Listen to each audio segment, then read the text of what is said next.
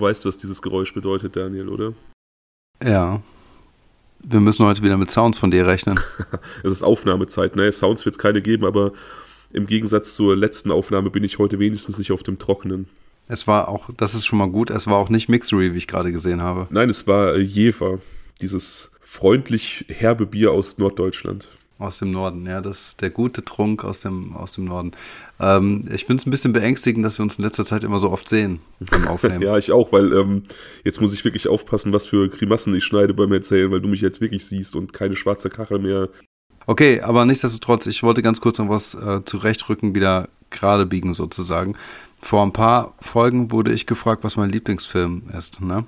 Und ich habe ähm, Lucky Number 11 gesagt, der definitiv auch einer meiner Liebsten ist, aber auch nur in den Top 10. Okay. Und wie konnte ich das nur in diesem Moment nicht auf die Kette kriegen? Das ist eigentlich total klar, was mein Lieblingsfilm ist, beziehungsweise meine Lieblingsfilme, und zwar Planet Affen unangefochten. Also ich bin riesiger Planet Affen-Fan. Wie konnte ich das vergessen? Ja, eine Leidenschaft, die sich mir nicht erschließt. Ich habe, glaube ich, nur den alten, das Original gesehen und die 598, die danach kamen, irgendwie gar nicht mehr. Aber ja. Ich rede auch von den alten Filmen. Äh, definitiv gefallen die mir besser als die neuen, wobei die neuen natürlich schon cool gemacht sind, keine Frage. Und das gefällt mir auch, die zu sehen. Aber ich finde so diese ganze Atmosphäre, die in den alten aufgebaut wurde, zumindest in den ersten Teilen, äh, mega. Ich glaube, so Teil 4 und 5, die werden teilweise so ein bisschen, ja, so ein bisschen hyper futuristisch. Im 70er-Jahres-Stil, da war ja auch die Zukunft, von der sie damals gesprochen haben, so die Zeit heute und alles war irgendwie so seltsam. Die Menschen hatten komische Kostüme an, hatten so pseudomoderne Computer, über die wir heute aus unserer Smartphone-Perspektive nur lachen können. Aber ähm, nichtsdestotrotz, die, die Gesamtatmosphäre und aber auch die Grundaussage dieser ähm, Filmreihe ist halt meiner Meinung nach legendär. Das hat in meinen Augen Geschichte geschrieben und so die Reihe, also für die Reihe Planet Affen, für die Alten bin ich auf jeden Fall zu jeder Zeit zu haben. Und ähm, deswegen weiß ich gar nicht, es ist mir neulich in den äh, Kopf geschossen, dass ich mich gedacht, mich gefragt habe, hey, wie konnte ich das nur vergessen in dem Moment? Aber naja, das passiert im Eifer des Gefechts. Hinzu kommt ein weiterer Film, ein weiterer Film, den ich noch erwähnen möchte, der definitiv auch zu meinen Lieblingsfilmen gehört, ist ähm, Kram Budapest Hotel. Auch ein extrem guter Film. Das stimmt, ja. Also, ja, ich würde ihn nicht zu meinen Lieblingsfilmen zählen, aber ich finde, der hat so einen ganz eigenen charmanten Stil, in dem der einfach gemacht ist, der mir auf jeden Fall auch sehr gut gefällt, ohne dass ich den jetzt, wie gesagt, so ganz, ganz super hochsetzen würde. Aber der hat, der hat so was Besonderes, Eigenes, das ist äh, künstlerisch sehr hochwertig. Ja, ich stehe halt komplett auf diese, ähm, ja, leicht mh, hm, theatermäßige Inszenierungsform von Wes Anderson plus seinen Hang zur Zentralperspektive, sprich, also vieles passiert in der Mitte des Bildes. Das finde ich halt, also im höchsten Maße ästhetisch und deswegen finde ich halt, ist dieser Film ein absolutes Meisterwerk. Ich weiß, also es gibt sicherlich auch bessere Filme, aber so rein von der ähm, Ästhetik her ist er eben einer meiner liebsten. Plus, was ich halt absolut genial finde, ist, dass doch dieser eine Typ so eine Parfümsucht hat und dieses Parfum, was, was er so gerne hat, ich komme jetzt gerade nicht auf den Namen, verdammt, das ist halt letztendlich ein Sinn, den wir durch Filme sehen, ja nicht wahrnehmen können. Aber nichtsdestotrotz fragt man sich doch die ganze Zeit, wie dieses Parfum wohl riechen mag. Und es gibt wohl eine Parfümerie in ähm, Paris, die dieses Parfüm auch wirklich dann ähm, hergestellt hat, vielleicht sogar für den Film kreiert hat, das weiß ich nicht genau. Und das gab es das halt auch in so einer ganz, ganz ähm, begrenzten Stückzahl. Und sowas finde ich halt einfach mega cool den Gedanken hatte ich natürlich bei dem Film Das Parfüm ganz, ganz oft, wenn dann da irgendwie ähm, Grenouille seine, seine, ja, sein Magnus Opus da mischt und aus dem, aus den Düften der Frauen, die er ermordet, quasi sein Parfüm zieht, dann fragt man sich natürlich unweigerlich auch, wie riecht das wohl? Aber cool, cool, dass diese Parfümerie da ähm, was hergestellt hat. Auf jeden Fall. Heute ganz kurz vorab die Information. Pardon, ich habe ich es gerade gegoogelt. Entschuldigung, Entschuldigung, ich habe es gerade gegoogelt. Ich konnte es nicht anders. Das ist L'air de Panache. Panache? Panache? Panache. Panache, glaube ich. Panache. Ja. Also, falls irgendwer von euch da draußen ein, etwas davon hat, schickt mir eine Probe. Wir haben ein Postfach. Ich würde es gerne mal riechen. mir reicht ein Milliliter. Ja, ich unterstütze das. Ich will, dass du weißt, wie es riecht. Ja. Yeah. Also organisatorisch ganz kurz, ich habe verpeilt im Arbeitsstress diese Woche ähm, die Was wäre wenn Umfrage zu posten. Das heißt, wir machen jetzt den Fall und ähm, ich hatte nochmal die Leute aufgerufen, uns Was wäre wenn Szenarien zu stellen, die ich dann dir präsentiere und eins davon machen wir dann heute im Anschluss an den Fall. Okay. Cold Case, ähm, also eigentlich genau das, was dir großen Spaß bereitet und tatsächlich ein, ein zwar lange ungeklärter Cold Case, aber einer, der zugleich auch einen starken Gegenwartsbezug aufweist und vielleicht auch in absehbarer Zeit geklärt werden könnte. Okay. Also nach langen, okay. langen Jahren des Stillstands ist da tatsächlich jetzt wirklich vor, vor relativ kurzer Zeit nochmal so richtig Bewegung in die Sache gekommen. Und zwar so Ende 2021, Anfang 2022 und jetzt tatsächlich vor zwei Wochen nochmal. Also ganz, ganz aktuell. Okay, krass. Ganz aktuell. Klingt spannend. Wo befinden wir uns denn? Wir befinden uns in München, im München 1995, also noch vor der Jahrtausendwende die bayerische Landeshauptstadt und da genauer gesagt im Mittelpunkt der Geschichte die 18 bzw. dann 19-jährige Schülerin Sonja Engelbrecht, die die 11. Klasse eines Gymnasiums besucht. Von Sonja habe ich dir ein Foto geschickt. Es gibt nicht so viel Bildmaterial zu dem Fall, aber ich wollte dir ein Foto von Sonja schicken, damit du dir so ein bisschen einen Eindruck von ihr machen konntest. So ein, mhm, ja, ja, sympathische oder zumindest sympathisch wirkende blonde junge Frau, die man durchaus als hübsch bezeichnen könnte. Also ich finde es immer so ein bisschen, es ist immer so ein bisschen strange und wirkt immer so ein bisschen unangemessen, wenn man ähm, solche Bilder beschreibt, gerade wenn es die Opfer zeigen und man gibt denen dann diese Attribute von irgendwie hübsche, hübscher Mensch oder so. Aber objektiv gesehen blickt uns da eine hübsche junge Frau an von diesem Bild. Ja, das kann man so sagen. Ich war, aber ich kann das Gefühl total nachvollziehen. Mir geht es auch ähm, immer so ist schwierig zu sagen. Also, aber nichtsdestotrotz, ähm, zu diesem Zeitpunkt, als sie gelebt hat, war sie einfach ein hübsches junges Mädchen. Das kann man nicht anders sagen. Ja, genau. So in der Blüte ihres Lebens, am, am Anfang ihres Lebens, mit, wie gesagt, äh, gerade 19, ja, gerade 19 Jahre. Sie wohnt noch bei ihren Eltern. Natürlich, wie gesagt, sie ist in der 11. Klasse, da ist es ganz natürlich, noch zu Hause zu wohnen. Und sie hat eine große Schwester, Sylvia, die nicht mehr zu Hause wohnt, aber in fußläufiger Entfernung zur Wohnung der Eltern. Also der familiäre Zusammenhalt ist wohl sehr, sehr gut. Auch die Schwestern stehen sich sehr, sehr nah und Sylvia besucht die Familie täglich. Das war ihr wichtig und daher war es ihr halt wichtig, in der näheren Umgebung zum Elternhaus zu wohnen. Mhm. Ja, wie so oft, wenn man über verschwundene oder verstorbene Menschen spricht, dann gibt es eigentlich nur positive Dinge, die berichtet werden. Also allseits wird Sonja als sehr beliebte, quirlige, lebensfrohe junge Frau beschrieben, die zwar bei Fremden erstmal eher zurückhaltend und abwartend ist, also eher so ein bisschen beobachtend an neue Leute herangeht, aber insgesamt eben, äh, ja, wie gesagt, sehr, sehr lebensfroh und allseits beliebt. Ja. Wie das bei so typischen Teenagern in dem Alter ist und auch bei uns damals war, ist so ihr größtes Hobby das Treffen und gemeinsam Zeit verbringen mit Freunden. Mhm. Wir sind aber in München direkt oder sind wir in irgendeiner Vorstadt oder ist es wirklich mitten in München? Nee, wir sind mitten in München. Okay. Am 4. April 1995 hat sie dann ihren 19. Geburtstag und sie feiert das sehr, sehr ausgiebig. Also im Endeffekt feiert sie mit ihren drei besten Freundinnen fünf Tage durch. Also die ziehen quasi jeden Abend so von Disco zu Disco, weil ja dieses Erwachsenensein jetzt so richtig gefeiert wird. Das, klar, das bist du mit 18 auch schon, aber 19 ist ja dann auch nochmal eine andere Spur. Hm. Ja, in dieser Woche, wie gesagt, ist sie jeden Abend unterwegs, macht die Nacht zum Tag und ähm, kommt auch häufiger nicht nach Hause übernachtet dann bei ihren Freundinnen, klärt das aber jedes Mal mit ihren Eltern ab. Also wie gesagt, das Verhältnis ist sehr, sehr eng mit den Eltern und ähm, sie ist so eine verantwortungsvolle junge Frau, die dann auch ähm, die Eltern immer informiert, wenn sie über Nacht wegbleibt. Mhm. Am 9. April ist so ein bisschen der letzte Abend dieses Party-Marathons. Sie trifft sich wiederum mit ihren Freundinnen an diesem Abend, ist aber erschöpft von der Woche, sodass sie es quasi bei diesem Vorglühen zu Hause belässt und von denen aus dann nicht mehr mit in die Disco geht, sondern nach Hause geht. Also da hat sie einfach diese Woche in den Knochen und dieses fünf Tage durchfeiern, das hinterlässt ja auch bei jungen Leuten irgendwann seine Spuren. Ähm, ganz kurz, du sagtest eben, dass sie Schülerin war. In welcher Klasse? Elf hast du gesagt. Gab es keine Schulpflicht oder waren das gerade Osterferien? Also ich meine, wir haben jetzt gerade die Osterzeit. Das sind ja ungefähr jetzt diese Tage, wo wir aufnehmen, aber vor 28 Jahren eben. Warum konnte sie so viel hintereinander feiern in der Woche? Ich habe das tatsächlich nicht nachgehalten und überprüft, weil es mir nicht so wichtig schien, aber es ist natürlich die Osterzeit. Also durchaus möglich, dass da in äh, Bayern eben Ferien waren. Aber hm. auch davon abgesehen, wenn ich so an meine Schulzeit denke, da habe ich teilweise auch mehrere Tage durchgefeiert, ohne dass Ferien waren. Also das ist ja kein Hindernis. Ne? Ja, ja, klar, das stimmt wie auch immer, also ich gehe davon aus, dass Ferien waren, weil wie gesagt, so wie sie beschrieben wurde und auch das Verhältnis mit ihren Eltern, ich glaube, die Eltern hätten das wahrscheinlich auch nicht äh, gut gefunden oder geduldet, wenn sie da einfach in einer Schulwoche auch immer jeden Abend unterwegs gewesen wäre und auch immer aushäusig schläft oder so. Ja. Hat sie denn häufig bei ihrer Schwester geschlafen oder wirklich auch immer nur zu Hause? Also war die große Schwester vielleicht auch so ein bisschen Teil ihres Partylebens?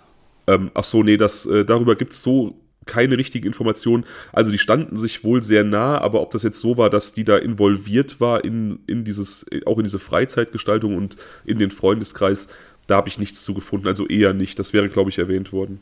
Okay.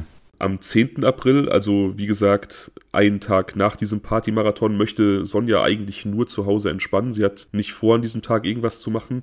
Allerdings ruft ihr Kumpel Robert sie an diesem Tag mehrfach an und will unbedingt an ja. diesem Abend was mit ihr unternehmen. Also er will sich da unbedingt an diesem Tag mit ihr treffen und lässt sich da auch nicht von abbringen. Sie wimmelt ihn immer wieder ab, verweist auch darauf, dass sie eigentlich keine Lust hat, dass ihr diese Woche in den, in den Knochen steckt, aber er überredet sie letztendlich. Also sie willigt dann ein, sich an diesem 10. April mit ihm zu treffen. Ja. Eigentlich möchte sie sich nicht alleine mit ihm treffen, denn ähm, das Treffen soll keinen Date-Charakter haben. Also Robert hat so latentes Interesse an Sonja. Sonja hat wohl einige Verehrer, aber sie sieht halt nur einen Kumpel in ihm. Sie hat wohl gerade angefangen, einen ehemaligen Klassenkameraden ihrer Schwester zu daten, der mittlerweile studiert, aber die sind auch noch kein Paar. Also sie ist Single zu diesem Zeitpunkt, bandelt offensichtlich mit jemandem an, aber hat halt eben kein romantisches Interesse an diesem Kumpel Robert. Also sie äh, weiß, dass dieser Kumpel, der sich mit ihr treffen möchte, dem sie dann da das Treffen zusagt, dass der ein Auge auf sie hat, möchte sie nicht. Sie hat da jemand anderen im Auge und will sich eigentlich, wie gesagt, nicht alleine mit Robert treffen, um nicht diesen Date-Charakter aufkommen zu lassen. Aber keine ihrer Freundinnen hat an diesem Abend Zeit oder Lust und weil sie dieses Treffen dann nicht absagen will, Robert nicht versetzen will, trifft sie sich dann letztendlich doch alleine mit ihm und verlässt so gegen Viertel vor neun abends ihr Elternhaus. Ja. Sie ist an diesem Abend auf Bus und Bahn angewiesen. Sie teilt sich zwar ein Auto mit ihrer Schwester Sylvia, aber das Treffen war zu kurzfristig. Es kam ja erst an diesem Tag zustande, sodass das Auto nicht verfügbar war. Also Sylvia hatte das in Gebrauch. Ja. Das ist aber natürlich kein Problem. Also Sonja kannte sich mit den öffentlichen Verkehrsmitteln wohl sehr gut aus und ähm, als Schülerin war sie natürlich auch im Besitz einer gültigen Fahrkarte. Also das hat jetzt kein großes Problem dargestellt. Mhm. Gegen Viertel nach neun trifft sie sich am Münchner Hauptbahnhof mit Robert.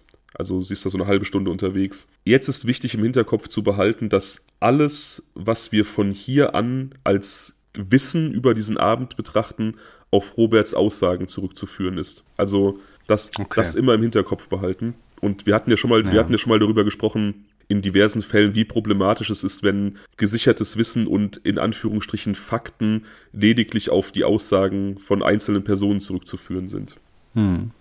Absolut sehr subjektiv auf jeden Fall. Also es kann ja äh, zum einen einfach falsche Erinnerung sein oder auf der anderen Seite vielleicht auch ähm, äh, nicht komplett und oder zum dritten könnte es natürlich auch einfach verfälscht sein. Also von daher. Ja, und je nachdem, wie die Agenda dieser Person ist, kann es auch einfach eine schlichte Lüge sein. Ne? Das meinte ich, das mit dem dritten Punkt, hm, ja. Das meintest du, okay. Wie auch immer, ich erzähle die Geschichte so, wie Robert sie wiedergegeben hat und ja, mache aber hier und da vielleicht Anmerkungen, um das Ganze so ein bisschen in so eine Perspektive zu rücken. Ja, okay. Gegen 21.40 Uhr treffen die beiden in der Kneipe Vollmond ein, eine wohl sehr beliebte Kneipe in München zu dieser Zeit. Und da kommt auch schon so ein bisschen die erste Frage auf. Die Haltestelle, an der sie ausgestiegen sind, um zu dieser Kneipe zu laufen, die war deutlich weiter weg als andere, die noch gefolgt wären. Also sie hätten einfach zwei, drei Haltestellen weiterfahren können und wären näher dran gewesen warum sind sie diesen Weg gegangen, den Robert beschrieben hat. Wenn sie in diese Kneipe wollten, war das eigentlich im Prinzip schon ein relativ seltsamer Weg. Also sie sind unnötig früh aus der Bahn ausgestiegen, hatten einen unnötig langen Fußweg, hätten das einfacher haben können. Das ist aber nur so eine, mhm. natürlich nur so eine Kleinigkeit. Ich meine, letzten Endes kann man immer noch irgendwie sagen, okay, lass uns kurz einen Spaziergang machen, ein bisschen die Beine vertreten. Also es gibt Gründe dafür, aber das ist so die, die erste Ungereimtheit, die an diesem Abend auftaucht. Mhm.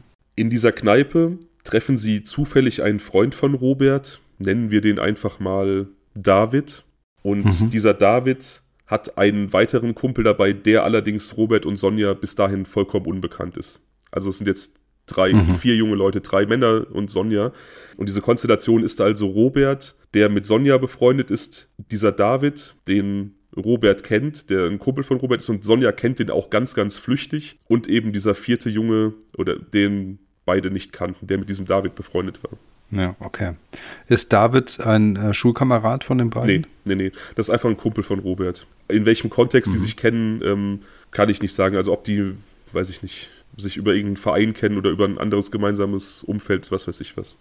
Robert, hm. Robert sagt okay. aus, dass die vier an einem Vierertisch gesessen haben, aber Sonja den ganzen Abend irgendwie so ein bisschen abwesend und müde gewirkt hat. Es finden sich allerdings keine Zeugen für die Anwesenheit der Gruppe in der Kneipe zu dieser Zeit. Selbst das Personal ist unsicher.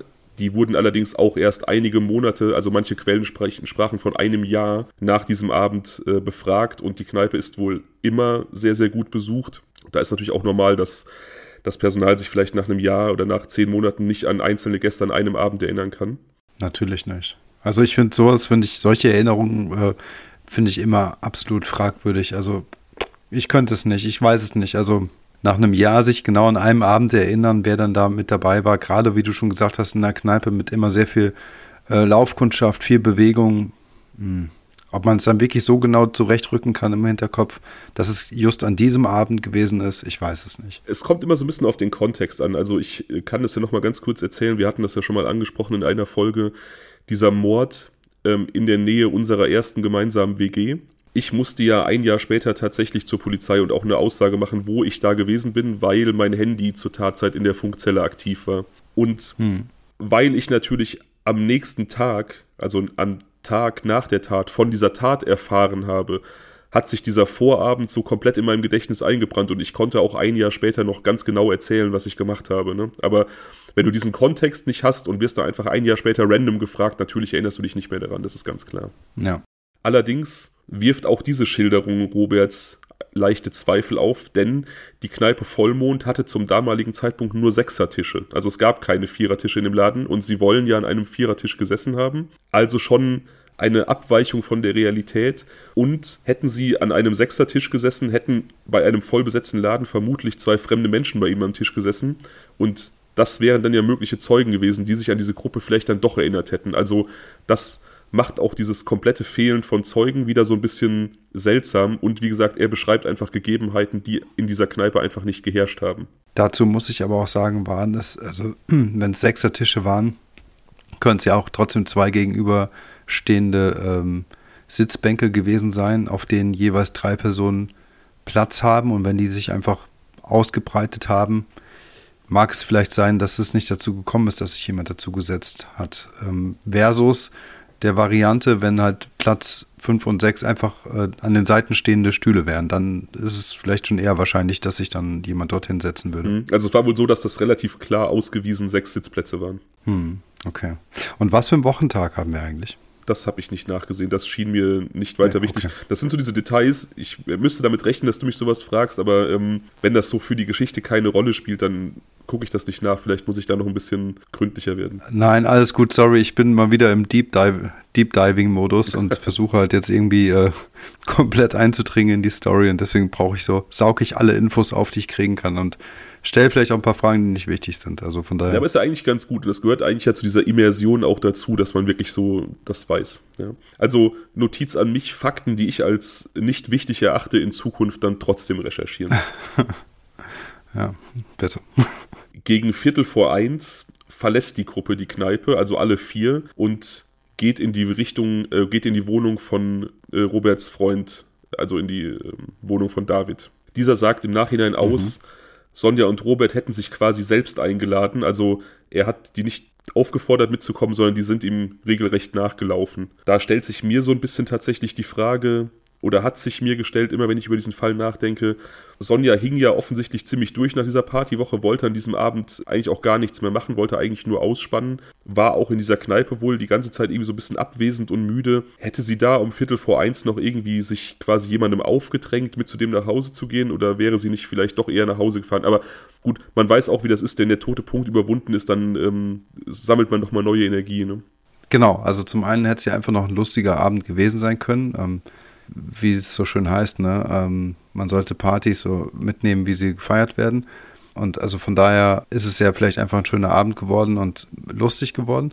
Aber auf der anderen Seite ähm, ist es halt meine Frage dahingehend vielleicht doch interessant gewesen äh, bezüglich des Wochentags, weil möglicherweise zu einer gewissen Uhrzeit diese Straßenbahn oder Busse einfach nicht mehr zurückfahren. Ach so. Also, weißt du, das ist vielleicht nochmal so ein Grund gewesen. Ja, aber die in so einer Stadt wie München fahren die immer, also auch mitten in der Nacht, also natürlich dann nicht mehr so regelmäßig. Keine Ahnung. Ich als, als Dorf- bzw. Kleinstadtkind war ja zu meiner Berliner Zeit auch immer total geflasht, wenn da irgendwie zu den unmöglichsten Zeiten noch relativ guter Nahverkehr unterwegs war. Ja, das stimmt, aber ich habe ich hab auch schon miterlebt, dass in recht großen oder sehr großen Städten ähm, dann nachts alles dicht ist, ab eins oder so. Ja, also Sonja hätte auf jeden Fall noch mit Bus und Bahn nach Hause kommen können, da kommen wir noch zu.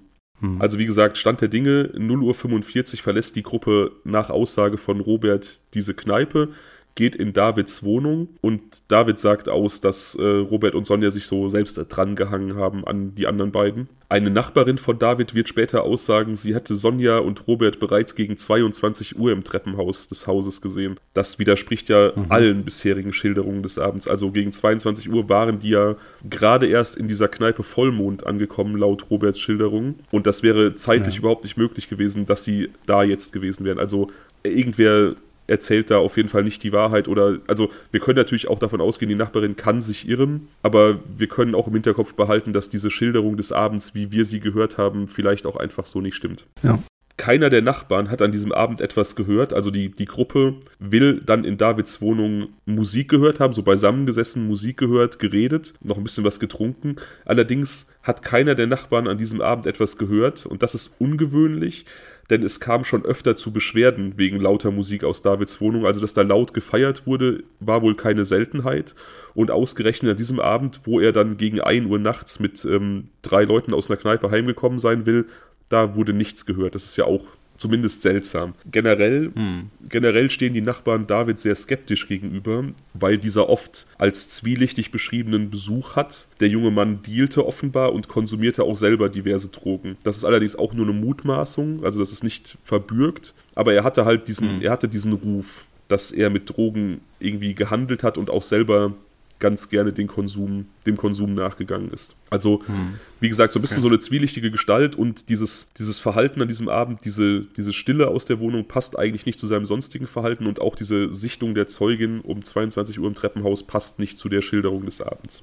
Ja. In der Wohnung war Sonja wohl weiterhin relativ platt und müde und überlegte wohl, sich von ihrer Schwester abholen zu lassen. Also sie ähm, hat das so ein bisschen so diese, diese Idee formuliert, ihre Schwester anzurufen, ähm, dass sie sie holt. Die Jungs reden ihr das aber aus mit dem Argument, es sei zu spät, um noch irgendwo anzurufen. Auch das finde ich komisch.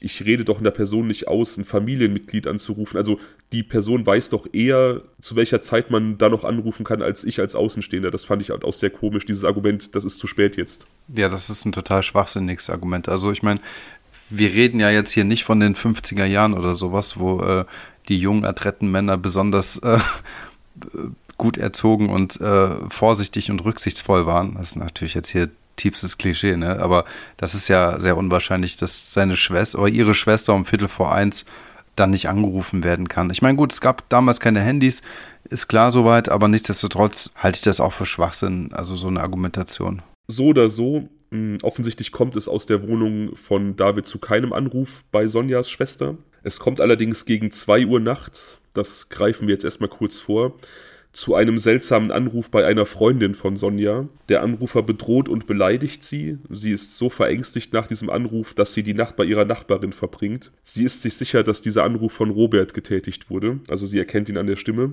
Er streitet das ab und auch David sagt aus, dass niemand in dieser Nacht aus seiner Wohnung telefoniert hat, ein Jahr später, also 1996, gibt Robert allerdings im Rahmen einer polizeilichen Befragung zu, doch diesen Anruf getätigt zu haben. Also mhm. der ist auf jeden Fall sicher von ihm geführt worden. Motivationen kennen wir allerdings nicht, aber es spielt halt vielleicht auch keine Rolle, aber ist in diesem Gesamtkontext des Abends doch auch interessant, dass er da irgendwie bei einer Freundin von Sonja anruft, sie beschimpft und beleidigt. Genaue Wortlaute oder genaue Inhalte sind nicht bekannt, aber vor dem Hintergrund, dass Sonja in dieser Nacht spurlos verschwindet, ist das, finde ich, doch zumindest erwähnenswert. Naja, also besonders auch vor dem Hintergrund, dass die beiden oder die drei äh, jungen Männer versucht haben, Sonja auszureden, bei ihrer Schwester anzurufen. Das auch, ja. Ich könnte mir das höchstens, das Szenario höchstens so vorstellen, dass die halt ähm, aufgrund dieser Diskussion um den Anruf bei Sonjas Schwester ähm, begonnen haben, über Telefonstreiche zu sprechen. Und du weißt ja, Telefonstreiche ich weiß nicht, ob es das heutzutage noch gibt. Jedenfalls früher war das durchaus etwas,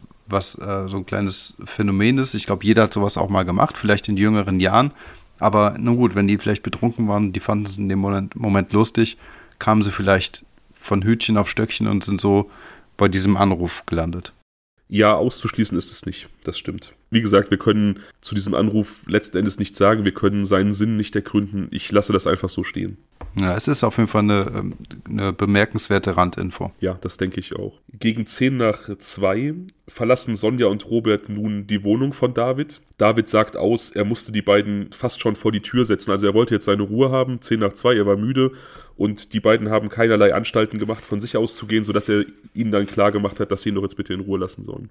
Von dort aus begeben Sonja und Robert sich zu Fuß in Richtung Stiegelmeier Platz. Das ist so ein, ja, einfach so ein zentraler Verkehrsknotenpunkt auch in München, von wo aus sie dann mit der Bahn nach Hause fahren wollen. Das ist so ein, ein guter Kilometer Fußweg von Davids Wohnung. Also so, ja, sagen wir eine Viertelstunde, 20 Minuten, je nach Zustand, den sie da gebraucht haben. Mhm. Interessant auch dabei, wie so ein bisschen bei dem Weg zur Kneipe Vollmond. Die beiden passieren auf dem Weg zu diesem Stickelmeierplatz drei Haltestellen, an denen die gleiche Bahn fahren würde. Also die müssten diesen Fußweg nicht auf sich nehmen, die könnten auch an einer dieser drei Haltestellen zusteigen. Wobei man kennt das, oder ich kenne das von mir, wenn ich jetzt zum Beispiel weiß, die Bahn kommt in einer halben Stunde, dann gehe ich auch einfach weiter bis zu einer entfernteren Haltestelle, weil ich keine Lust habe, eine halbe Stunde zu stehen. Vielleicht hatten die das genauso. Ja, oder halt am Stiegelmeierplatz gab es möglicherweise noch irgendwie einen Kiosk oder sowas, eine Stelle, nee. wo sie sich noch was zu trinken oder Zigaretten oder sowas nee, holen wollten. Das gab es nicht. Nee? nee. Okay, es hätte nochmal ein Grund sein können. Ja, also der, der einzige Sinn, oder meiner Meinung nach das einzige, was Sinn ergibt, ist eben dieses, die Wartezeit einfach mit einem Spaziergang verbringen zu wollen. Weil, wie gesagt, die exakt gleiche Bahn auch schon vorher gefahren wäre und am Stiegelmeierplatz wäre jetzt auch nichts mehr los gewesen, sodass sie da noch irgendwie was hätten holen können. Hm, okay. Relativ kurz nach Beginn des Fußmarsches musste Sonja wohl austreten. Also sie ging dann in einen Hinterhof, um sich zu erleichtern. Und als sie wiederkam, erzählte sie Robert, dass sie sich beobachtet fühlte. Allerdings hat er dem keinen großen, also nichts beigemessen. Und angeblich musste sie auf dem Weg zum Stickelmeierplatz noch zwei weitere Male austreten. Also insgesamt dreimal. Das scheint mir auch sehr unwahrscheinlich auf einem ein Kilometer Fußmarsch, also 15 bis 20 Minuten irgendwie dreimal pinkeln zu müssen. Ich meine, wir haben auch die ein oder andere Alkoholnacht hinter uns. Das ist ungewöhnlich oder eher unwahrscheinlich. Es sei denn, sie musste sich auch übergeben. Ja, also sie hat wohl ihm gegenüber formuliert, dass sie, dass sie Wasser lassen musste. Immer aus, ja, hm. Hm. Ja, das ist definitiv ungewöhnlich. Es kann natürlich auch sein, dass sie, dass sie, gehen wir davon aus, dass er die Wahrheit gesagt hat. Es kann natürlich auch sein, dass sie sich übergeben musste und das einfach nicht benennen wollte, weil ihr das peinlich war. Das kann sein. Ja. Hm. Sonja trifft nun unterwegs die Entscheidung, von einer Telefonzelle am Stiegelmeierplatz aus ihre Schwester anzurufen, dass sie die abholt. Also sie hat jetzt offensichtlich nicht mehr vor, auf die Bahn zu warten, sondern will sich definitiv von ihrer Schwester abholen lassen. Auch hier werden auf dem Weg diverse Telefonzellen passiert, Warum wird von denen aus nicht angerufen? Warum vom Stickelmeierplatz? Auch da könnte man die Erklärung heranziehen, dass Robert ja von da aus auf jeden Fall losfahren will und dass die so ein bisschen ja den Deal hatten in Anführungsstrichen, dass sie mit dahin kommt und dann von da aus einfach telefoniert, könnte ja durchaus sein. Mhm. Aber auch hier wieder, es ist wieder ein bisschen komisch.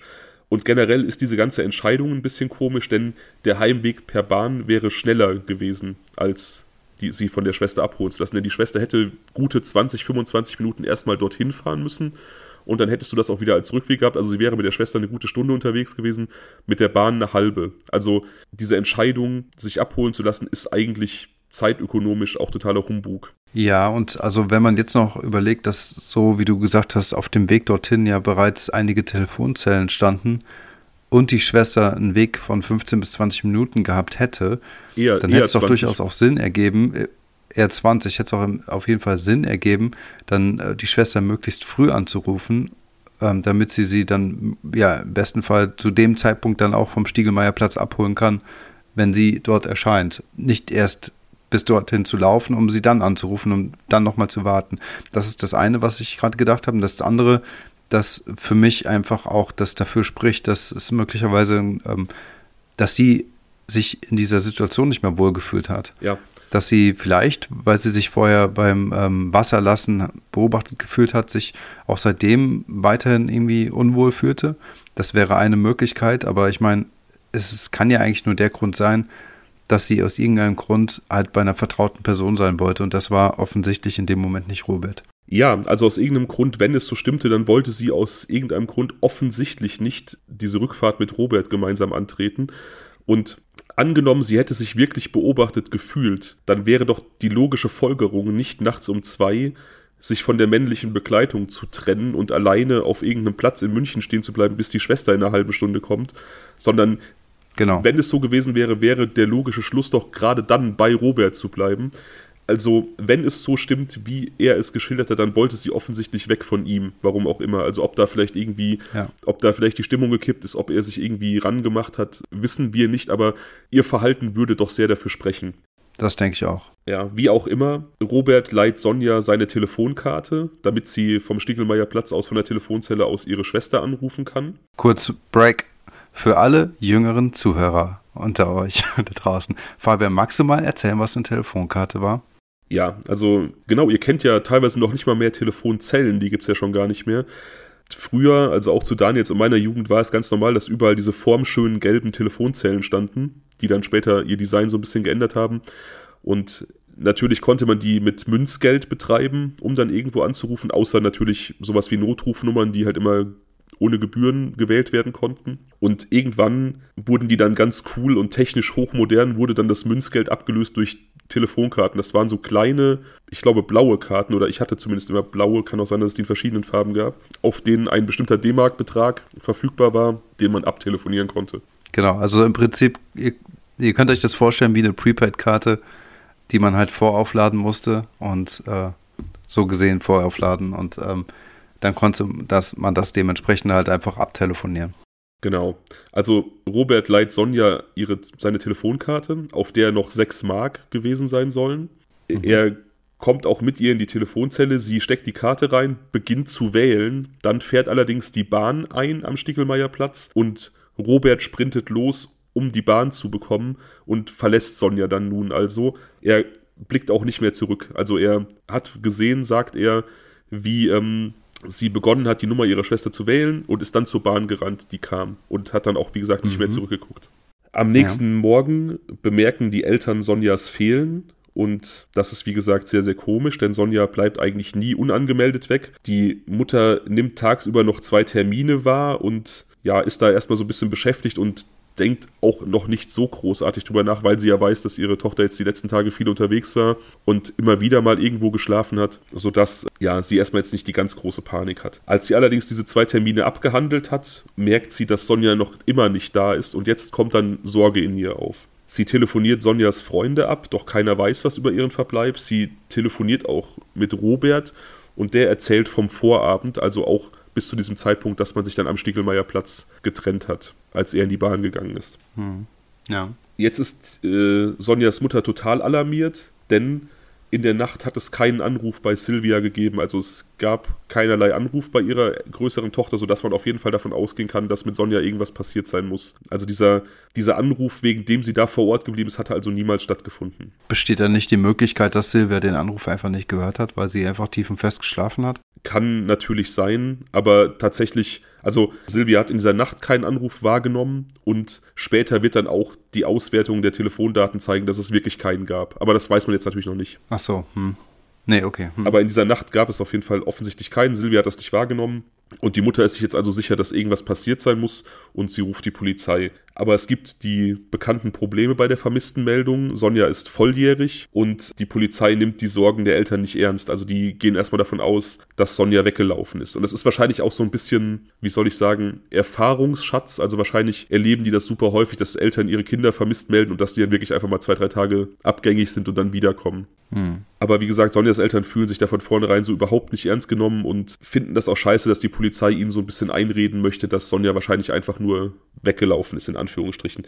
Kann ich verstehen. Ja, total. Also ich stelle mir die Situation auch super schlimm vor, wenn du einfach weißt, es ist, es passt überhaupt nicht zum Charakter deines Kindes und du kannst es einschätzen, weil ihr euch nahe steht und ähm, die wird kein Glauben geschenkt. Und jetzt kommt etwas, was ich persönlich wirklich ganz, ganz schwer auszuhalten finde, wo ich als Vater, glaube ich, auch, wo mir wirklich der Kragen geplatzt wäre. Die Eltern beharren auf der Suche und sagen der Polizei gegenüber, dass es nicht sein kann, dass Sonja weggelaufen ist, denn sie hat kein Geld dabei. Also was soll sie ohne Geld weglaufen? Und von einem, Poli mhm. von einem Polizisten kommt daraufhin die Aussage, bei dem Aussehen ihrer Tochter kann sie sich auch ohne Geld vergnügen.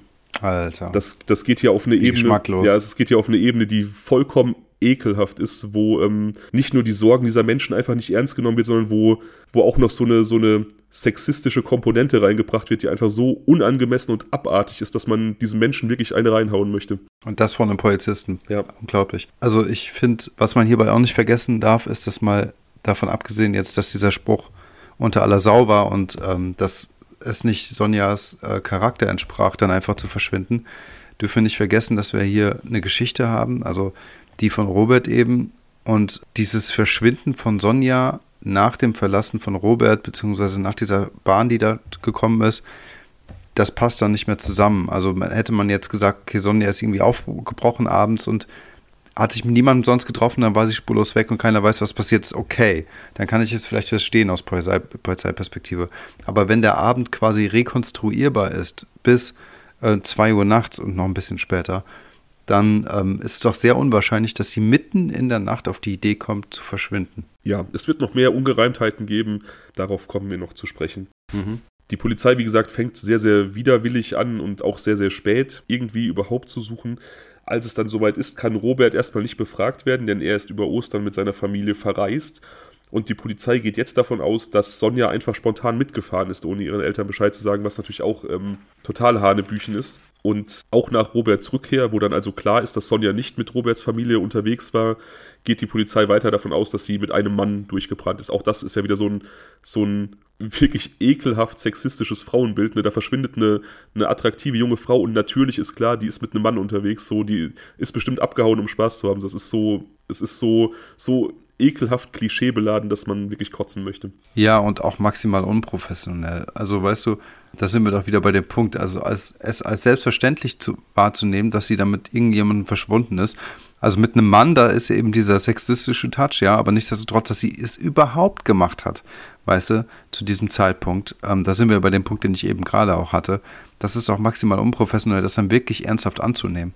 Ja, ja, ja. Also haben wir ja auch schon oft drüber gesprochen, ich tue mich immer schwer damit, die Arbeit von anderen Menschen in einer Profession, die nicht meine eigene ist, als irgendwie unprofessionell zu bezeichnen. Aber das hier wirkt von außen betrachtet tatsächlich unprofessionell, um das Wort nochmal zu benutzen. Ich, ich, also ich kann verstehen und das glaube ich auch, was du eben meintest, dass die einfach wichtige er Erfahrungswerte haben und dass es die Erfahrung lehrt, ähm, dass möglicherweise junge Leute dann irgendwie wirklich irgendwie bei Freunden sind und untertauchen und nach ein, zwei Tagen wiederkommen. Ja. Das glaube ich auch. Und das ist auch vernünftig und das finde ich auch sogar, wie soll ich sagen, das ist auch verdammt mal auch mal in Ordnung, finde ich. Weißt du, wenn, wenn, wenn junge Leute, und sie war ja auch schon erwachsen, dann vielleicht auch mal äh, Spaß haben und ein, zwei Tage, keine Ahnung, was machen. Ähm, es ist zwar nicht in Ordnung, was sie nicht Bescheid sagen, aber irgendwie so diese Aufbruchstimmung, dieses äh, Ausgelassensein, die Welt erkunden, die Freiheit kennenlernen und äh, probieren, das kann man irgendwie alles nachvollziehen, so, ne? Aber ich finde halt, zumindest diese Aussagen, die du jetzt hier irgendwie zitiert hast, die finde ich auf jeden Fall unprofessionell, weil es halt einfach, ähm, wie ich eben schon sagte, gar nicht zu dem, zu dem Abend passte. Ja, wir stehen hier halt vor einem Problem. Also ich habe irgendwann mal Statistiken gelesen, wie hoch die Zahl von Kindern und Jugendlichen ist, die quasi verschwunden sind, die dann nach drei oder vier Tagen wieder auftauchen. Also die wirklich nur bei irgendwelchen Freunden untergekommen sind oder einfach mal so kurz abgehauen sind und dann doch wieder zurückkommen. Und das ist wirklich eine überwältigende Mehrheit. Ich will jetzt keinen falschen Prozentsatz sagen, aber ich, ich sage jetzt mal irgendwie 90 Prozent. Also wirklich ähm, von allen verschwundenen Kindern und Jugendlichen und jungen Erwachsenen wirklich die absolut überwältigende Mehrheit kommt innerhalb der ersten Tage wieder nach Hause. Und deswegen ist das natürlich richtig, dass die Polizei da vielleicht erstmal ein bisschen kühleren Kopf bewahrt. Aber Ja. wenn diese Person dann doch verschwunden ist, dann hast du natürlich drei, vier sehr wichtige Tage verloren. Das ist dann natürlich auch so ein bisschen das Ja, Problem. genau. Ne? Hm. So, und das ist natürlich auch hier das Problem. Gut, sie- ich meine, sie ist halt eine junge, erwachsene Frau. Ne? Also da sind wir vielleicht auch bei dem Punkt, dass sie eben äh, es rein gesetzlich durfte. Ja, klar. Sie durfte, sie musste nicht zurück nach Hause kommen zu den Eltern. Ja, klar, das hatten wir ja schon häufig, dieses Thema. Hm. Die Polizei verhört nun auch Robert und die anderen beiden Jungs, die an dem Abend da waren. Und sie stellen auch Robert die Frage, warum es keinen Anruf bei der Schwester gab, wenn doch Sonja schon angefangen hat, die Nummer zu wählen. Also wir erinnern uns, Robert will die Telefonzelle verlassen haben, weil er die Bahn sah und aber da Sonja schon im Wählvorgang war. Robert sagt Mhm. nun aus, dass möglicherweise seine Karte einfach leer gewesen ist. Wie gesagt, vorher hat er immer gesagt, es wären noch sechs Mark drauf gewesen. Aber wir als Kinder der 80er und 90er wissen, dass es so nicht sein kann. Denn wenn die Telefonkarte kein Guthaben gehabt hätte, hätte sie das direkt am Anfang beim Einschieben schon angezeigt und man hätte gar nicht erst wählen können. Nee, man hätte aber auch gesehen, wie viel noch drauf ist, ne? Ja, genau. Ich meine, das waren, da wurde auch immer der, der Pfennigbetrag genau angezeigt, ne? Genau, der Restbetrag wurde angezeigt und wenn die Karte aber natürlich leer war, dann konntest du den Wählvorgang einfach gar nicht beginnen. Hm. Nur Notruf ging, ne? Genau, Notruf ging Wenn mich nicht alles Ja, täuscht. Ja. Ja, genau. Und, und deswegen, wie gesagt, wenn er also jetzt sie gesehen haben will, dass sie die Nummer schon gewählt hat, dann hätte Guthaben auf der Karte sein müssen. Dann ist aber die Frage, warum kein Anruf bei der Schwester ankam. Wenn allerdings die Karte leer war, kann er sie nicht gewählt haben sehen. Also da sind wir wieder bei einem Widerspruch dieses Abends. Sonjas Eltern sagen zudem aus, dass sie niemals von ihrer Schwester hätte geholt werden wollen, weil die Schwester Sonja einfach niemals geholt hat. Wenn sie jemanden angerufen hätte zum Abholen, hätte sie die Eltern angerufen. Vor allem, weil Silvia gerade eine neue Telefonnummer hatte, die Sonja noch nicht auswendig kannte. Also dieses Szenario an sich auch, sich von der Schwester abholen zu lassen, ist wohl auch sehr, sehr unwahrscheinlich. Also sie hätte höchstwahrscheinlich die Eltern angerufen. Ja, aber dieser zweite Punkt äh, ist wiederum äh, schon spannend, weil es ja durchaus auch sein kann, dass sie die Nummer gewählt hat, in der Annahme, es sei die richtige gewesen. In dem Moment kommt die Bahn, Robert muss los, das heißt, es funktionierte erstmal noch. Es war äh, vielleicht weniger Geld auf dieser Karte als ursprünglich erwartet. Sie hat vielleicht die genaue Summe gesehen, aber Robert nicht, weil er direkt los musste. Dann hat sie einfach das Geld irgendwann verloren, weil sie zu viele Falschversuche hatte. Möglich, wobei Geld ja auch erst verloren wird, wenn eine Verbindung zustande kommt. Ja, aber es kann ja sein, dass sie dann einfach woanders angerufen hat. Ja, aber ist es nicht so, dass das erst runterging, wenn wirklich gesprochen wurde? Also wenn du angerufen hast und du hast nur das... Ja, wenn jemand dran, ja, ja. ja, wenn jemand dran geht. Genau. Dann ging 10 Pfennig, glaube ich, weg. Genau, aber dann hätte doch jemand auch im, im Laufe der Zeit, also als es dann auch die Suchaufrufe gab, dann hätte sich doch irgendwer gemeldet, der in der Nacht einen sehr seltsamen Anruf bekommen hat. Höchstwahrscheinlich. Also es kann sein, aber wie gesagt, es kann sein, dass sie aufgrund der, der neuen Nummer ihrer Schwester da irgendwo falsch angerufen hat, aber wie gesagt, es war offensichtlich auch kein gängiges Szenario, dass sie sich überhaupt von ihrer Schwester abholen ließ. Ja. Und generell, da haben wir eben schon drüber gesprochen, wieso diese Entscheidung, an diesem Platz zu warten, mitten in der Nacht, menschenleer, wenn sie sich Mhm. doch zuvor immer wieder beobachtet fühlte. Und sie hat das wohl Robert gegenüber halt häufig auch formuliert, auf diesem ganzen Rückweg, dass sie sich beobachtet fühlt. Passend dazu fällt ihren Eltern dann ein im Laufe der Ermittlungen, dass sie schon Wochen zuvor ihren Eltern erzählt hat, dass sie glaubt, dass ihr Telefon abgehört wird. Also sie hat dann immer, wenn sie, oder sie hat oft, wenn sie telefoniert hat, dieses so ein charakteristisches Knacken in der Leitung gehört. Hm, hm. Und das wird ja, wurde, wurde zumindest ger damals gerne mit so Abhörmaßnahmen irgendwie in Verbindung gebracht. Und tatsächlich Mhm. bemerken auch die Eltern nach Sonjas Verschwinden, wenn sie telefonieren, häufiger dieses Knacken in der Leitung. Also das scheint also nicht zu sein, was sie sich eingebildet hat, sondern etwas, was irgendwie tatsächlich stattgefunden hat. Durch wen oder warum ist jetzt auch wieder absolut in der Luft. Ein weiterer Widerspruch in dieser Schilderung von Robert. Robert sagt aus, er sei um 2.28 Uhr in die Bahn gestiegen und das wisse er noch ganz genau, weil er direkt nach dem Einstieg in die Bahn den Bahnfahrer nach der Uhrzeit gefragt hat. Also diesen S-Bahn-Führer. Dieser erinnert sich aber nicht daran. Und das ist doch auch seltsam. Das kommt ja, glaube ich, auch nicht so oft vor, dass dich nachts irgendwelche Leute nach der Uhrzeit fragen. Gerade weil in Bus und Bahn, das kennst du, ja überall diese Schilder hängen, während der Fahrt nicht mit dem Fahrer sprechen. Also das wird ein Ereignis sein, was, das wird ein Ereignis sein, was eher selten vorkommt.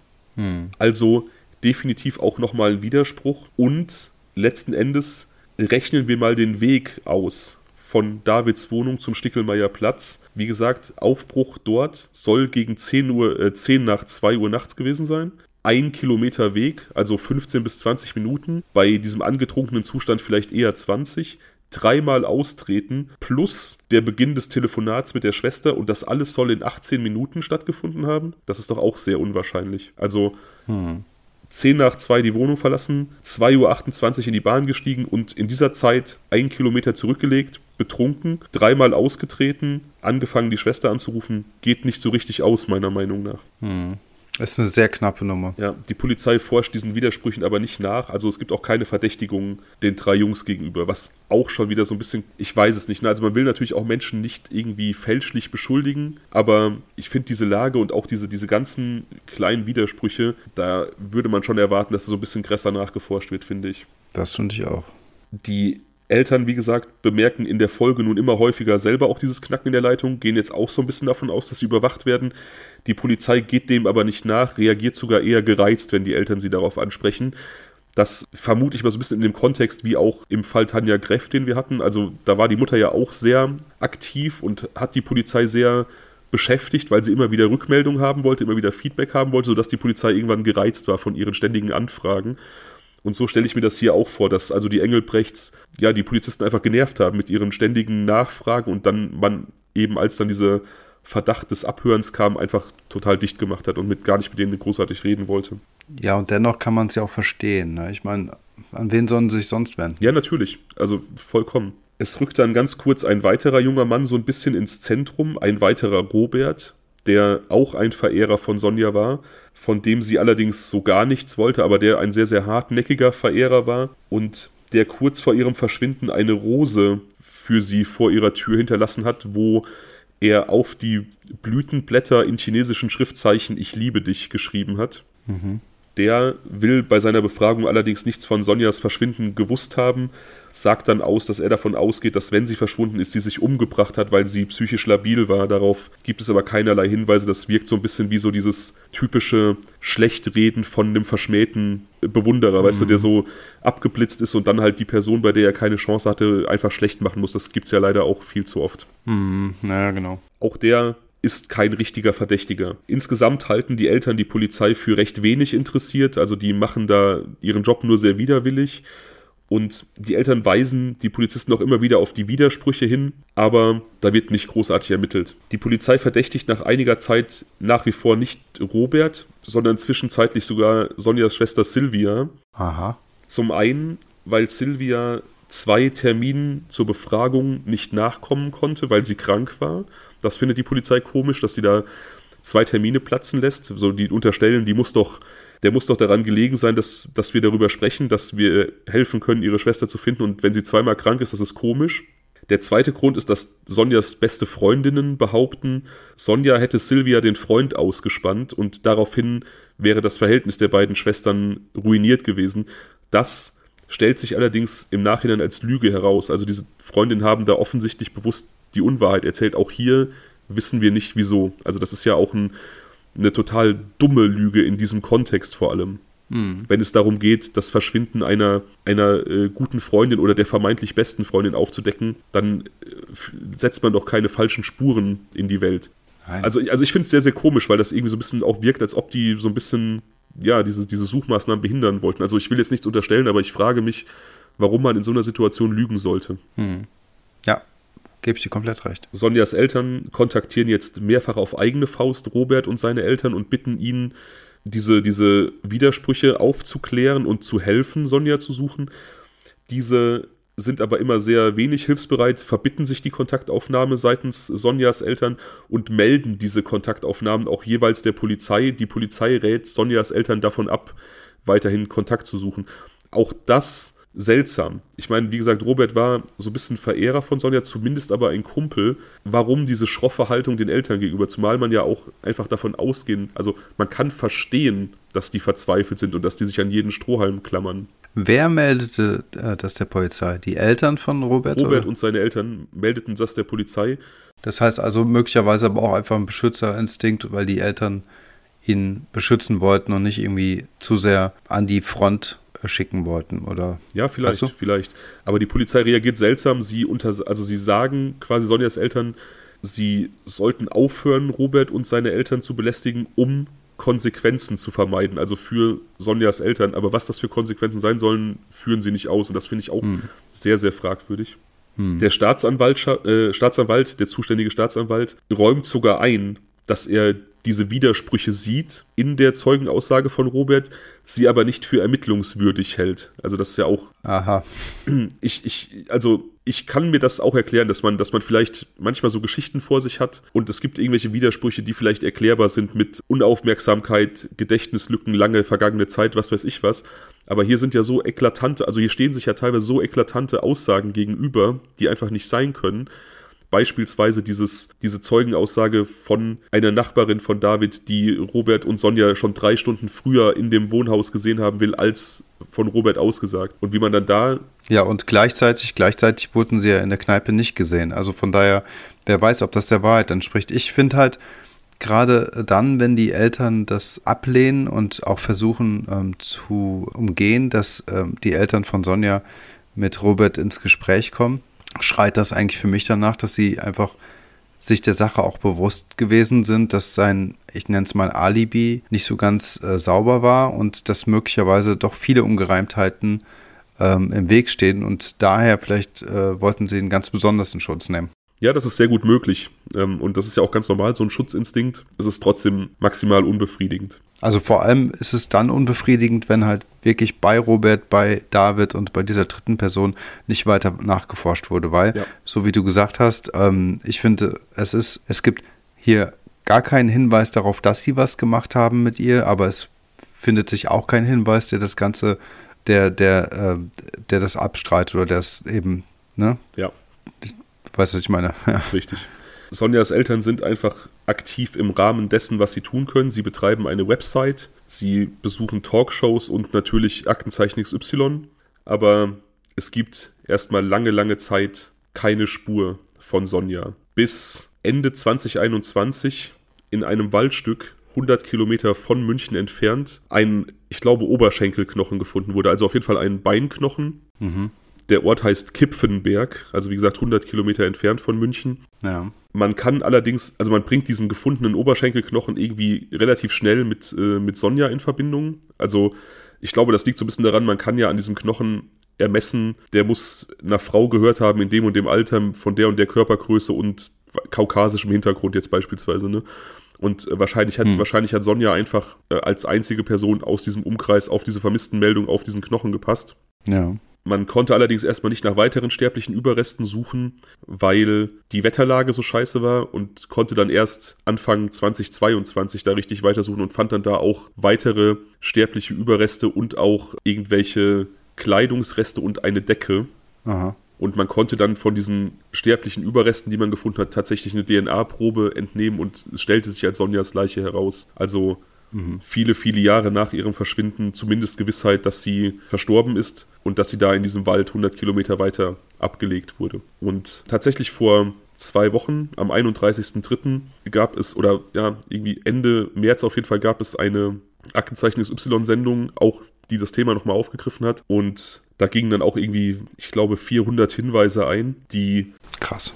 Die sich mit dem Fall befasst haben. Und man hat jetzt wohl auch konkrete DNA-Überprüfungen von Leuten aus diesem Auffindebereich irgendwie ins Auge gefasst. Also man geht davon aus, dass, dass der Täter da einen gewissen Ortsbezug haben muss, weil dieser Ort, wo sie abgelegt worden ist, wohl jetzt auch nicht so super, ja, also nicht der Gestalt ist, dass man den als ortsfremder Mensch einfach so finden würde. Okay.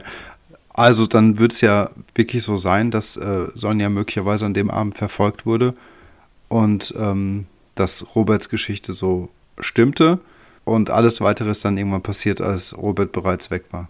Möglich. Oder Robert hat irgendwie einen Bezug zu der Gegend, das weiß man natürlich nicht. Ne? Also ich, hm. es kann gut sein, dass er komplett raus ist aus der Nummer, dass da wirklich irgendwie ein Zufall sich abgespielt hat, der große Unbekannte, der sie äh, vielleicht schon in der Kneipe gesehen hat und denen einfach gefolgt ist bis und dann im richtigen Moment zugeschlagen hat quasi. Oder sie ist einfach auf diesem Stickelmeier Platz jemandem aufgefallen. Das ist wohl auch so ein Platz, der so ein bisschen auch einen schlechten Ruf genießt, also was so Drogenkonsum und Verkauf angeht und eher so zwielichtige Gestalten, die sich da rumtreiben. Also es ist auch gut möglich, dass sie da nachts. Ja, aber. Entschuldigung. Es ist also möglich, dass sie da nachts irgendwie jemandem aufgefallen ist, der sie, der sie gecached hat. Aber all diese, diese Zufälle, die natürlich sein können und die natürlich passieren in anderen Fällen, die erklären einfach nicht Roberts komisches Verhalten und diese tausend Widersprüche.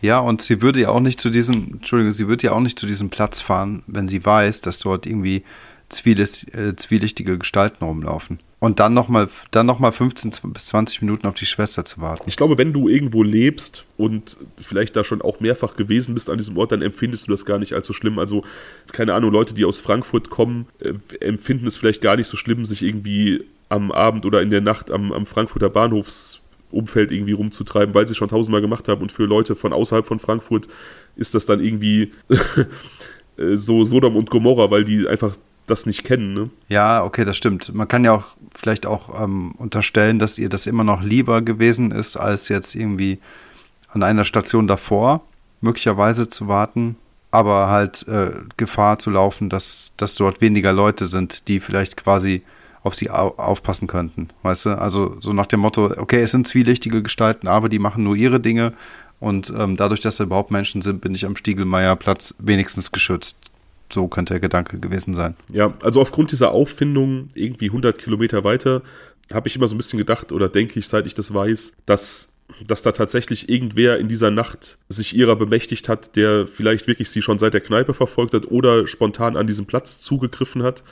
Aber es scheint mir, mhm. es scheint mir definitiv trotzdem Fakt, dass irgendwas an diesem Abend auch zwischen ihr und Robert passiert ist, was Robert, ja. was Robert definitiv nicht aussagen wollte, was dann diese, was dann diese, diese Diskrepanzen in der Geschichte erklärt und auch, warum sie nicht mit ihm zurückfahren wollte. Also vielleicht waren die zum, Safe. Vielleicht waren die früher schon in Davids Wohnung, vielleicht sind die irgendwie zudringlich geworden und das war ihm dann im Endeffekt peinlich, das, das irgendwie auszusagen und deswegen hat er diese Geschichte gesponnen, die halt hinten und vorne nicht passt. Und das hat dann dazu geführt, dass sie sich von ihm getrennt hat und lieber alleine auf diesem Platz nachts war. Genau, und weil die Eltern möglicherweise oder weil er bei den Eltern ausgepackt hat und die Eltern Sorge hatten, dass er sich möglicherweise im weiteren Gesprächen mit Sonjas Eltern oder mit der Polizei verzettelt, haben sie dementsprechend da ähm, auch äh, im Prinzip die Pforten zugemacht und einfach niemanden mehr an ihn herangelassen. Ja, genau, so stelle ich mir das vor. Also es gibt natürlich noch weitere Theorien. Es gab die, dass ein unerkannter Serientäter zu dem Zeitpunkt in München aktiv war. Das wurde so ein bisschen dadurch gespeist, dass auch in den 90er Jahren, also in einem ähnlichen Zeitfenster, mindestens zwei junge Frauen auch verschwunden sind, die so ziemlich in dieses Raster passen, wie auch Sonja, also blonde, attraktive junge Frauen. Ähm, die eine ist bis heute auch spurlos verschwunden. Die andere oder die andere wurde teilweise, Teile von ihr wurden in einem Klärwerk gefunden, sodass, mhm. sodass man auch irgendwie diese Theorie hatte, dass da irgendein Serientäter aktiv war und Sonja dem einfach zum Opfer gefallen ist.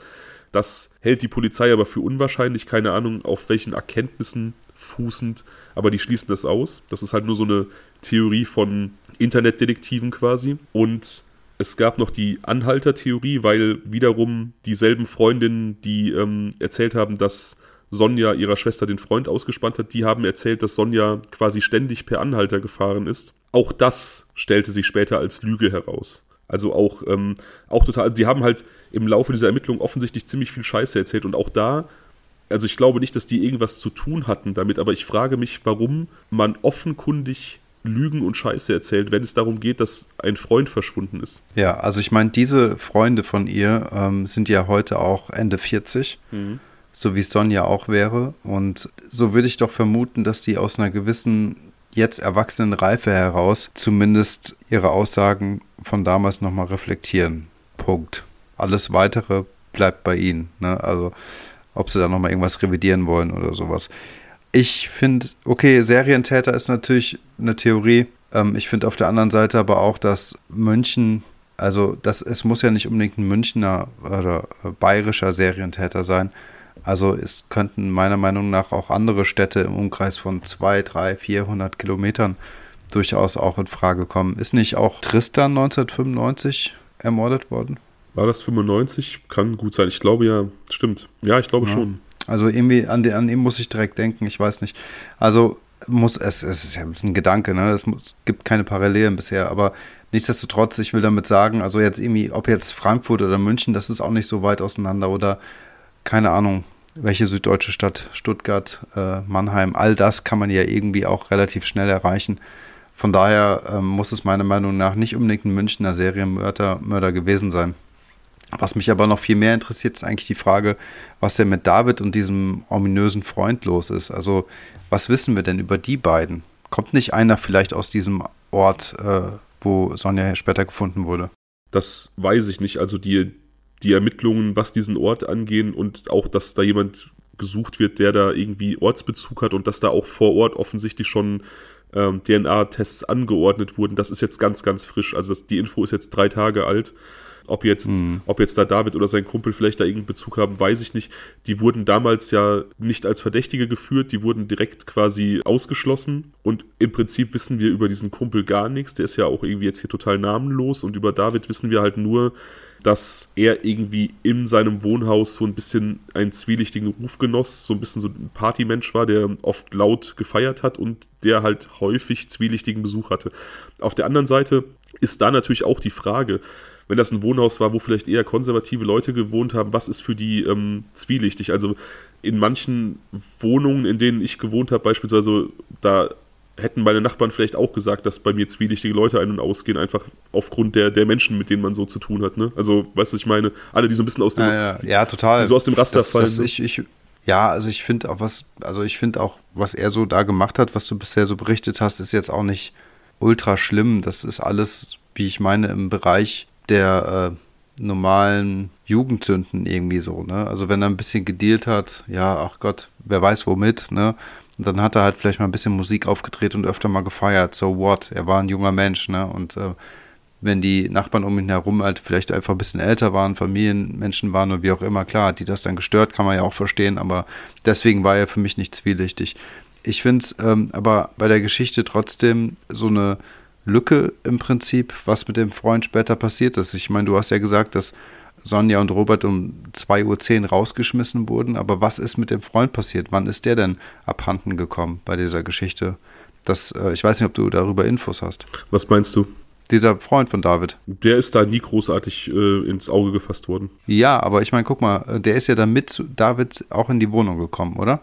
Oder ist er in der Kneipe geblieben? Nee, der war die ganze Zeit mit vor Ort. Also der ist aber offensichtlich, der ist aber offensichtlich nicht gemeinsam mit, mit Sonja und Robert gegangen. Also so wie das nachzulesen war, ist der doch in der Wohnung geblieben. Vielleicht wollte der bei David pennen oder so, keine Ahnung.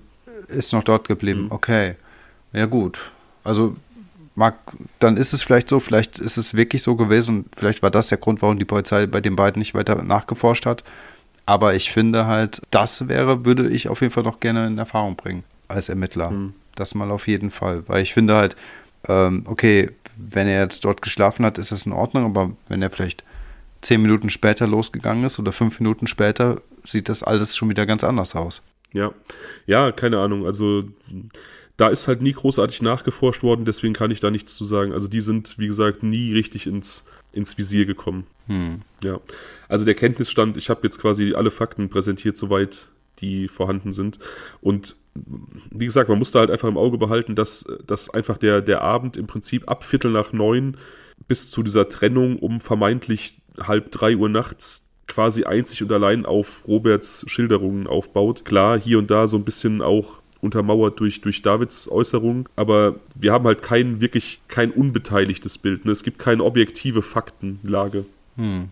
Also ich glaube auch so, wie du gesagt hast, dass die Geschichte so gar nicht stimmen muss. Ich will ihm auch jetzt gar nichts Schlimmes unterstellen. Ich glaube, was ich für eher realistisch oder möglich halte, ist einfach die Tat, die Möglichkeit, dass er ähm, vielleicht doch ein bisschen mehr versucht hat zu starten bei Sonja und das äh, auf Gegenwehrstoß äh, stieß und er der Abend dann einfach ja mit sehr vielen Reibungen verlaufen ist vielleicht und weniger harmonisch, wie das jetzt in seiner Geschichte gespiegelt wird. Es kann halt auch sein, tatsächlich, dass Sonja durch ihn oder auch in dieser Wohnung in Kombination mit ihm und David irgendwie zu Tode gekommen ist und von denen dann. Ja, ist auch eine Möglichkeit. Und, und von denen dann zu diesem Ablageort gebracht wurde. 100 Kilometer, das schafft man auch in so einer Nacht easy, ne? Also Voll, ja, total. Und eine Leiche entsorgen, wenn einer von denen vielleicht dieses Waldstück kannte, denn auch seine Rückfahrt ist ja nicht verbürgt. Also er hat sich natürlich ein Alibi verschaffen wollen. Halb drei hat er den Zugfahrer nach der Zeit gefragt, aber der erinnert sich nicht. Und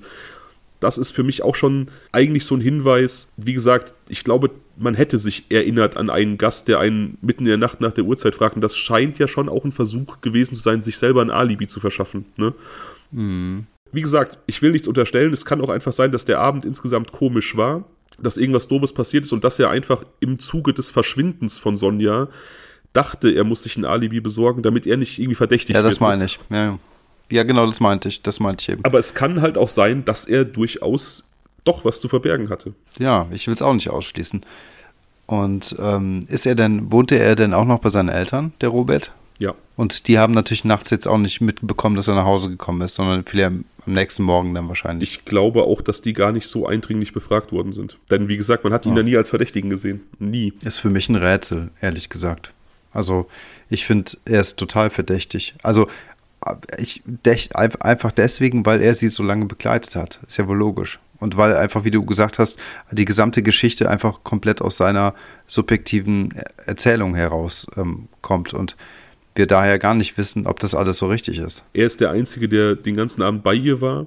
Die ganze Schilderung des Abends basiert auf seinen Aussagen und es ist ja quasi verbürgt, dass er romantisches Interesse an ihr hatte. Und das heißt jetzt erstmal noch nichts, aber wir wissen, wie viele Taten einfach aus so verschmähten Emotionen einfach heraus auch geschehen. Ne? Das ist ein handfestes Motiv. Genau, ja. als ja, absolut. Also ich will ihm da auch nichts unterstellen und ich habe auch vom Gefühl her, so wie du es bisher erzählt hast, so für mich den Eindruck gewonnen, dass ähm, er mit der Tat gar nichts zu tun hatte, sondern viel eher, dass möglicherweise die Geschichte einfach anders gelaufen ist und er aus Selbstschutz diese, ähm, diese Idee gesponnen hat oder diese andere Geschichte gesponnen hat, die einfach sehr viele Fragezeichen aufwirft.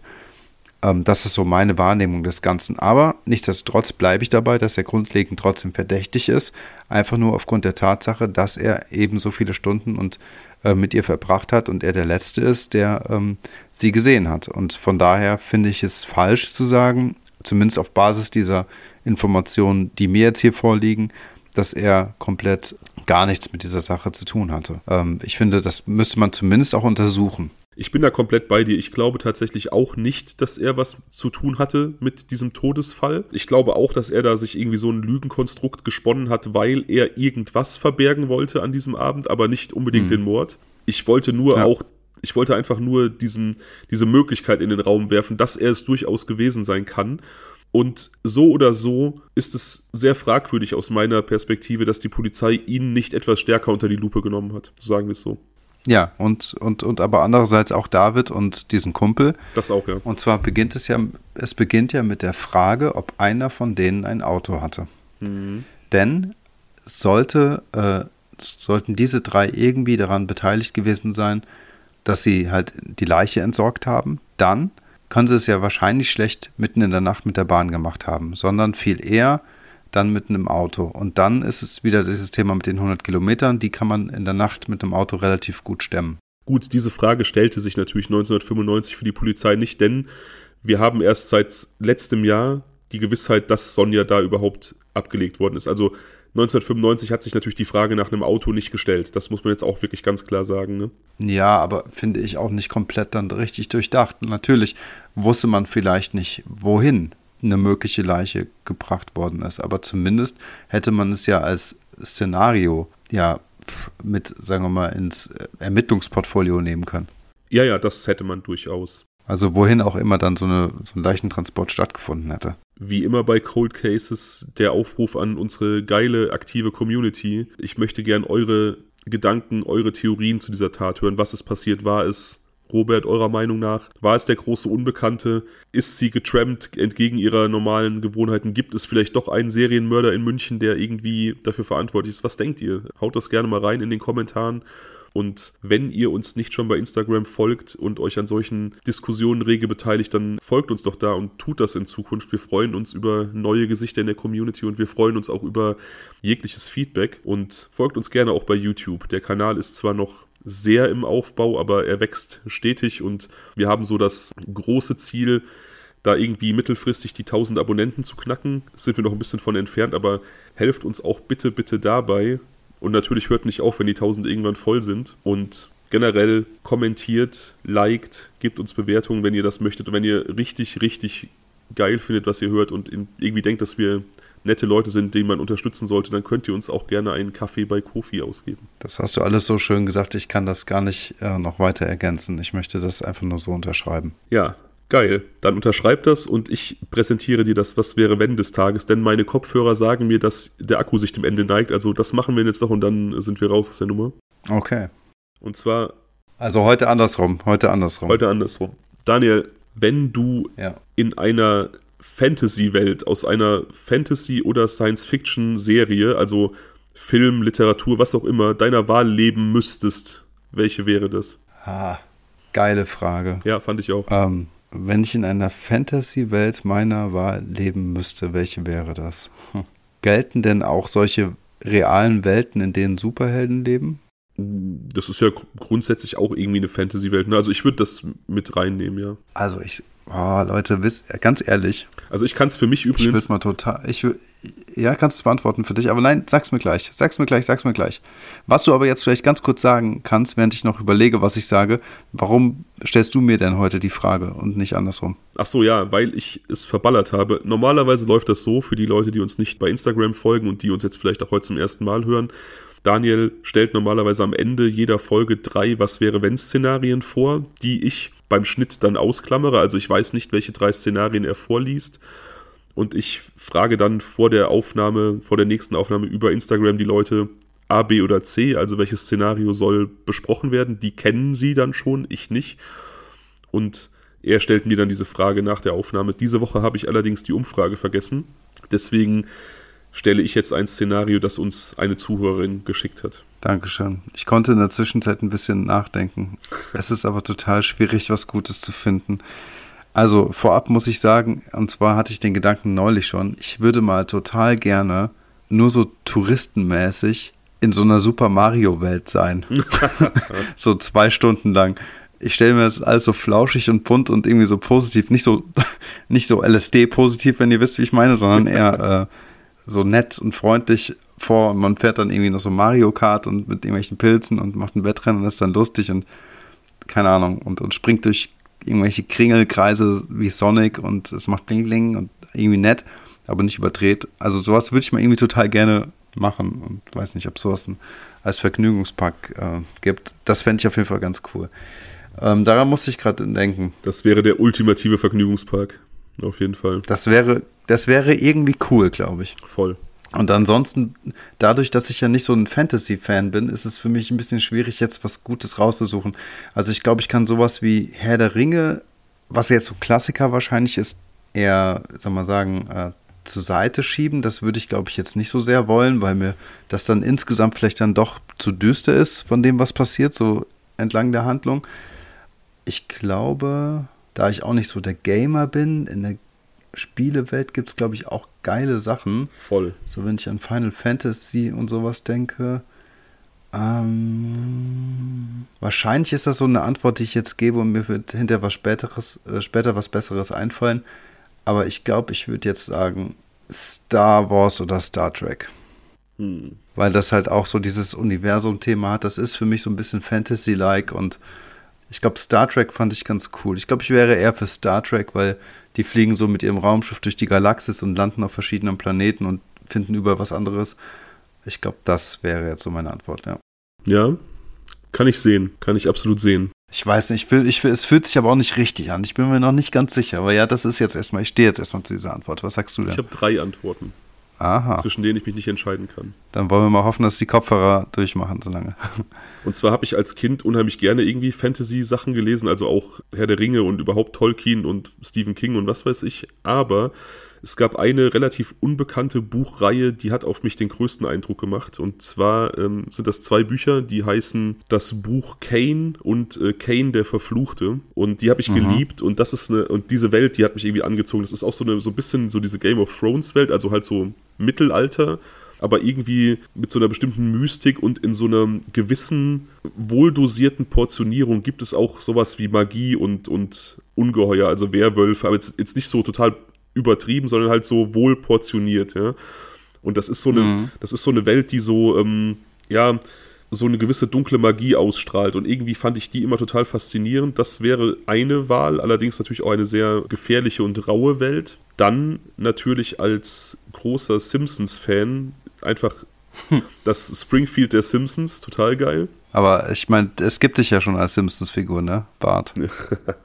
Und meine letzte Antwort ist tatsächlich, obwohl ich gar kein großer Fan der Serie bin, aber äh, Fan der, der Games-Umsetzung tatsächlich, weil du ja gerade von Games gesprochen hast. Äh, The Walking Dead. Mhm. Und zwar, oder auch wahlweise auch The Last of Us, auch so eine, so zwei PlayStation-Games, jetzt auch verfilmt, glaube ich. Und zwar finde ich daran interessant, also das Szenario ist bei beiden gleich, die Menschheit ist quasi so ein bisschen zusammengebrochen die Gesellschaft ist kollabiert und irgendwie Zombies, beziehungsweise bei The Last of Us Klicker sind so unterwegs und die Menschen rotten sich so zusammen und arbeiten entweder miteinander oder gegeneinander. Und ich mhm. finde, ich finde diese Fokussierung auf die menschliche Natur in diesen Extremsituationen total interessant. Also, was entscheidet man sich zu tun? Entscheidet, mhm. entscheidet man sich irgendwie miteinander zu arbeiten oder entscheidet man sich irgendwie ein Arschloch zu sein? Und was ich total reizvoll finden würde an dem Leben in so einer Welt, ist nach dem Zusammenbruch der Gesellschaft daran mitarbeiten zu können, eine neue Gesellschaft zu formen. Hm, interessant. Finde ich extrem reizvoll und vielleicht, ja, vielleicht eine gute Gesellschaft, vielleicht Probleme auszumerzen, die unsere gegenwärtige Gesellschaft hat, wenn man das überhaupt kann. Das ist ja auch ein sehr hochgegriffenes Ziel. Aber einfach dieser Gedanke, die Welt ist zusammengebrochen und ist kollabiert und man kann dazu beitragen, wieder einen guten Ort aus der Welt zu machen. Wenn es dann klappt und wenn nicht dann wieder äh, quasi die gleichen Mechanismen ähm, in Gang gesetzt werden. Ne? Ja klar, aber ähm, so. Animal Farm also ich meine, jetzt sind wir halt in so einer, in so einer Sache, so das Rad läuft und es wird sich halt nichts ändern. Ne? Und wenn aber, mhm. wenn aber alles quasi gewaltsam durch irgendeine so Katastrophe auf Null gesetzt wird, dann ist halt die Chance, was zu ändern. Und dann, klar, es kann natürlich sein, dass, wie du schon sagst, dass alles wieder in die gleichen Bahnen gelenkt wird und doch wieder alles vor die Hunde geht, aber man hat zumindest aktiv die Chance, was zu tun. Mhm. Ja, es ist auf jeden Fall ein geiler Gedanke. Doch, ja, kann ich auf jeden Fall auch nachvollziehen. Ich würde tatsächlich noch bei mir Fluch der Karibik ergänzen. Ich glaube, ich stehe durchaus auf diese Piratenwelt auch. ja, total. Das ist auf jeden Fall auch irgendwie geil. Jetzt hatte ich noch was anderes. Krypton, der Planet, von dem Superman kommt. Mm, Krypton, ja. Ja. Das sind also, das sind, ja, aber weißt du, das sind alles solche, weiß ich nicht, das ist alles teilweise auch zu unerforscht. Krypton ist zu unerforscht, würde ich sagen. Dann wohl doch eher Fluch der Karibik und das ist mir fast zu dark. Ich glaube, ich bleibe ich bleib bei Super Mario. Ist, glaube ich, das Beste. Machst nichts falsch mit. Machst auf jeden Fall nichts falsch mit, das stimmt. Das ist äh, total geil. Also ähm, ist auf jeden Fall auch eine Antwort, mit der ich leben könnte, so für mich. Also tatsächlich eine coole Antwort.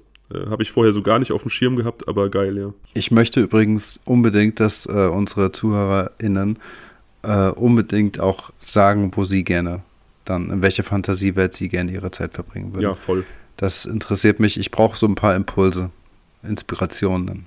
Zumal ich ja auch weiß, dass, dass viele Menschen, die uns bei Instagram folgen, auch irgendwie so ein bisschen so, ja, eben Freunde von Fantasy-Literatur sind und von irgendwie so Kruse-Literatur. Ähm, ich erwarte mir da einiges an Antworten. Also nochmal der Aufruf für alle, haut eure Theorien zu dem Fall in die Kommentarspalten, erzählt uns, was eurer Meinung nach passiert ist und erzählt uns, in welche Welten ihr gerne abtauchen würdet. Das Nimmerland wäre auch schön, ne? Das Nimmerland. Hm.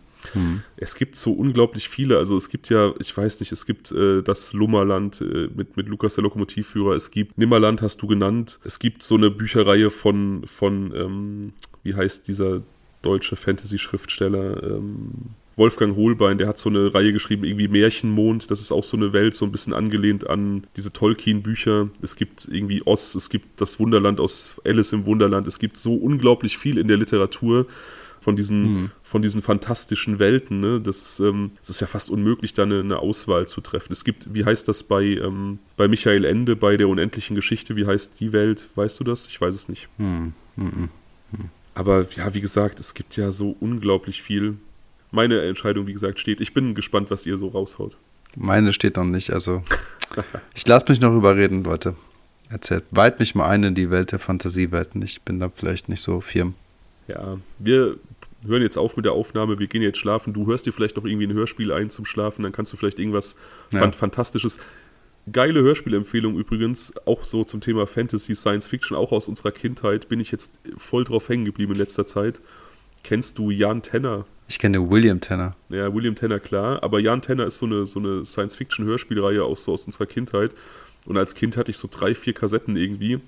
Und ähm, erstmal hat das die allercoolste Intro-Musik aller Kinderhörspiele.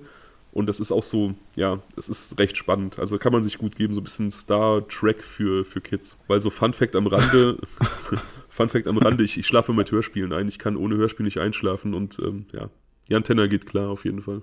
Okay, ich bin gespannt. Ja, wo, wo gibt's das? Bei Spotify oder YouTube? Hm, bei Spotify, ja. ja. Okay. Vielleicht mache ich das heute mal. Ja gut, dann äh, mach du mal, füll du mal diese literarische Lücke und ich bin gespannt auf den ZuhörerInnen-Input zur Folge. Ich auch. Und ansonsten würde ich sagen, vielen Dank fürs Zuhören und bis zum nächsten Mal. Bis zum Ciao. nächsten Mal. Ciao.